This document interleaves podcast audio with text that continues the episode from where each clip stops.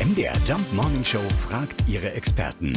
Fakt oder Fake? Ja, ein richtiger Weihnachtsbaum muss mindestens zehn Jahre alt sein. Frage an Dr. Christian May vom Thüringer Tannenhof. Ja, stimmt das? Das ist auf jeden Fall Fakt. Jedenfalls für die typische Wohnzimmergröße so zwischen 1,80 Meter und 2,20 Meter.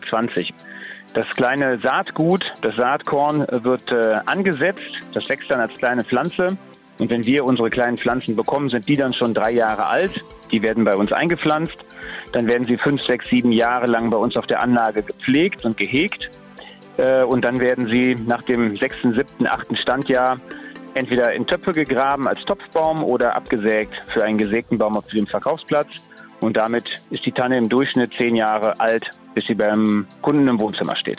Also, es dauert eine ganze Weile, bis man eine echte Prachttanne ist. Der durchschnittliche Weihnachtsbaum ist wirklich um die zehn Jahre alt. Wer nicht so lange warten will, mein Plastikbaum war direkt so groß, wie er jetzt ist. Überraschung. Und nadelt nicht. Riecht aber zum Beispiel auch nicht so gut. Ja, Duftspray. Ja, klar.